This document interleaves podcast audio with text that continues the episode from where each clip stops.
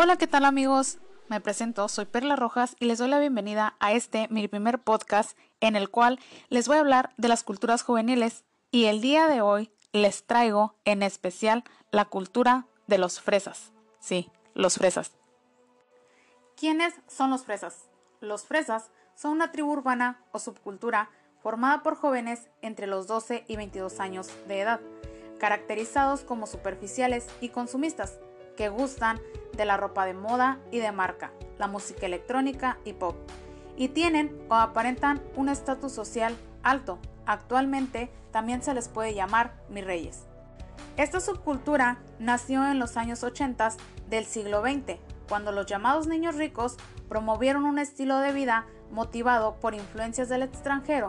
Sus padres y en algunos casos muchos de ellos viajaban a países desarrollados y al regreso traían consigo nuevas maneras de estar en la sociedad.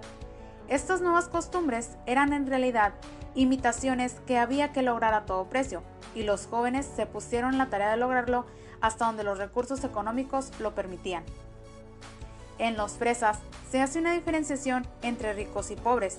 En los dos casos las creencias son las mismas, pero en la práctica varían.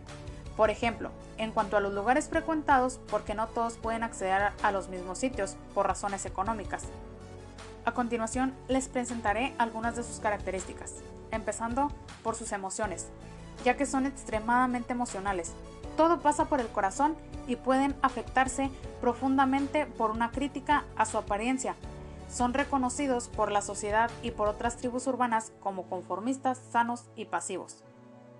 Su vestimenta es una de las características más notorias en ellas, ya que se visten con muchas prendas. Es posible verlos con varias camisetas, sacos, chaquetas y bufandas, con pantalones tipo tubo y tenis y zapatos que exhiben marcas famosas. Son sumamente exclusivos, sienten repulsión por los sitios públicos como buses, el metro, baños, cines, porque consideran que ellos merecen lugares exclusivos. No soportan la idea de mezclarse con otros y especialmente con quienes quieren parecerse a ellos. Huyen de una persona con una condición socioeconómica baja. Van por el mundo pensando que son una clase privilegiada y en muchos sentidos superior. Una característica muy peculiar de ellos son sus actitudes, pues les causa incomodidad una persona que se esfuerza para lograr sus objetivos y lo consideran un comportamiento ilógico. Para ellos, la vida es para disfrutarla y exhibirse. Consideran que el mundo responde a un orden natural y que a ellos les correspondió un lugar privilegiado. Hubieran preferido nacer en un país desarrollado, aunque en realidad no se sienten capaces de vivir en otro.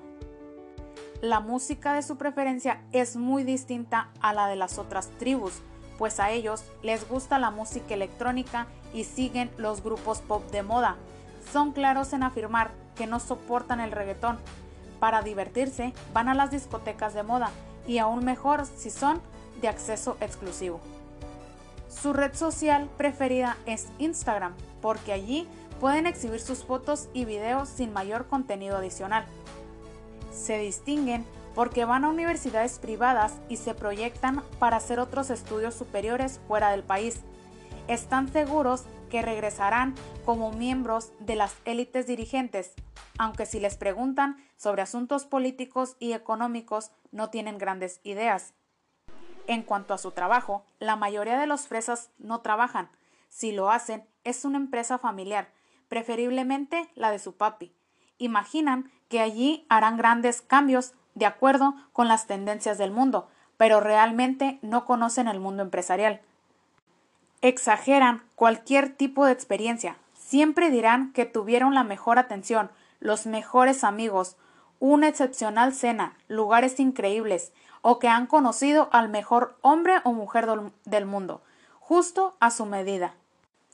En cuanto a su ideología, los fresas no piensan jamás en rebelarse ante el status quo, no cuestionan nunca su realidad, no les interesa la desigualdad de género, son ajenos a cualquier ideología, no discuten sobre religión y su participación política está limitada a sus contactos que están en la misma tribu. Esas son solo algunas de las características que más se distinguen en ellos. Ahora bien, les voy a hablar de los tipos de fresas. Sí, amigos, hay, hay tipos de fresas. Existen fresas ricos y fresas pobres, y aunque hacen prácticamente lo mismo, varían en los lugares que frecuentan. En primer lugar, es posible encontrar a los fresa motse de forma más frecuente en mujeres. Les gusta exhibirse en buenos sitios y con ropa de marca y buena compañía. En segundo lugar están los fresas evolucionados. A mis reyes se encuentran entre los hombres. Ellos presumen de tener los mejores autos y las mejores chicas. Viven el momento sin objetivo y sin sentido. Este subgrupo se ha hecho cada vez más popular en México, pero tienen una tendencia más orientada al machismo y a la violencia.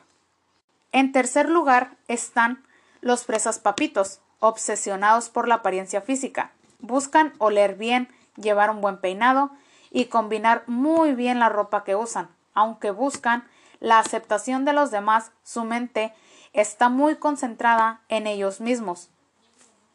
Los tres tipos coinciden en su profunda personalidad narcisista.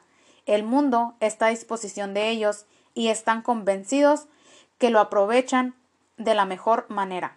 Entre las tribus urbanas, los fresas reproducen en mayor grado dos características de la edad adolescente, la exageración y la pedantería.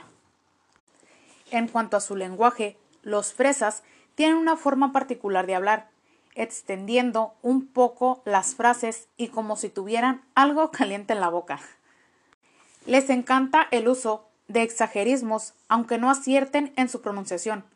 Es común escuchar en sus conversaciones las palabras ay amiguis, qué nice, qué cool, o sea, tipo, cuídate, o oh my god, creo que esta es la que más hemos escuchado en ocasiones. Se caracterizan por usar un lenguaje span-english mezclando palabras de inglés y de español. Por último y no menos importante, tenemos las frases más conocidas por los fresas, que en algún momento las han de haber escuchado. Escudo protector, actívate para manifestar desagrado contra alguien. Compra un bosque y piérdete para despedir a alguien desagradablemente. Compra una alcancía y ahórrate tus comentarios para detener una conversación.